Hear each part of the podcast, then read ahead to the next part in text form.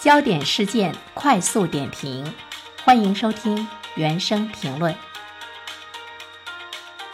啊，最近呢，记者在采访中呢，会发现啊，有一些小区回收衣物的这个旧衣箱上面的捐赠爱心字样已经被完全抹去了。呃，那么它的这个公益的这个功能呢，已经是隐退了。但是呢，我们会看到呢，有个别设置的回收箱的企业和个人，仍然是打着慈善的旗号，通过免费得来的衣服呢，是肥了自己的腰包。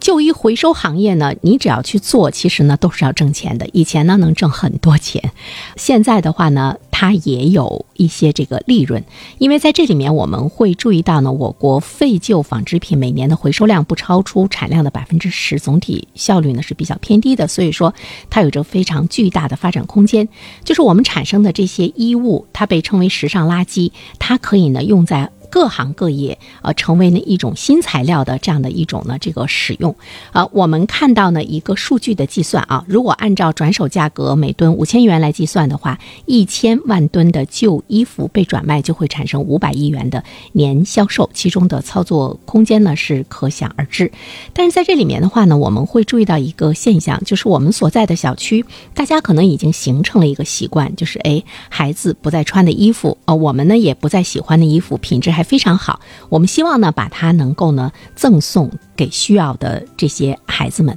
呃，需要的呢这些人们，比如说呢，在乡村的一些人。所以呢，当我们的小区设置了这种旧衣回收箱的时候啊，我觉得特别的方便啊。啊，但是呢，我们现在要注意到一个问题，就是现在呢，小区中有一些旧衣的回收箱，如果说它本身已经不具有这个公益的这个功能，没有呢公益、爱心等这样的字样的话呢，大家是要谨慎的，就是它呢是非法的一个设置。而且我们注意到呢，今年的三月十七号，国家民政部慈善事业促进和社会工作司发布的相关提示说，个别社会。组织、企业、个人在不具有公开募捐资格的情况之下呢，他会打着慈善公益的名义开展呢废旧衣物的回收活动，而且呢，他会来进行销售，就是他牟利。我们把衣服捐赠出去，我们是希望呢给需要的人。但是呢，当你知道你的衣服，呃，突然之间在哪个摊儿上被售卖的时候呢，你会。觉得特别的受伤害啊！慈善总会呢也是郑重的说来说明，任何单位和个人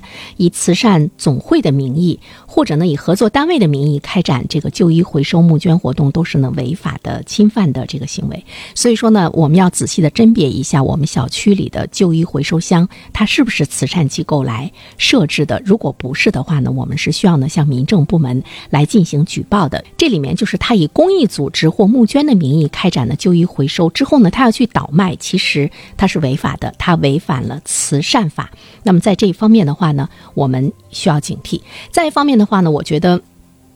从我们老百姓的角度上来说，我们真的是有些衣服不穿了，特别想捐赠出去。那么，如果我们的小区中，呃，这个旧衣物不是慈善机构设立的，我们通过什么样的渠道可以更好的给捐赠出去呢？另外一方面的话呢，其实主要的责任是在相关部门，就是相关部门你怎么样去建立健全曝光和追惩的查处的机制，强化对旧衣回收的有效的监督，才能够更好的呢方便了我们老百姓，就是行业内外的这个外。部的监督是需要呢，有关部门在这方面呢，能够呢负起责任来，也希望呢他们能够更好的方便我们老百姓，真正的把手中的旧衣物捐善给呢慈善的机构，才会让非法的组织没有利可得，也没有呢任何的机会来牟利。这个呢，当然是执法部门要睁大眼睛了。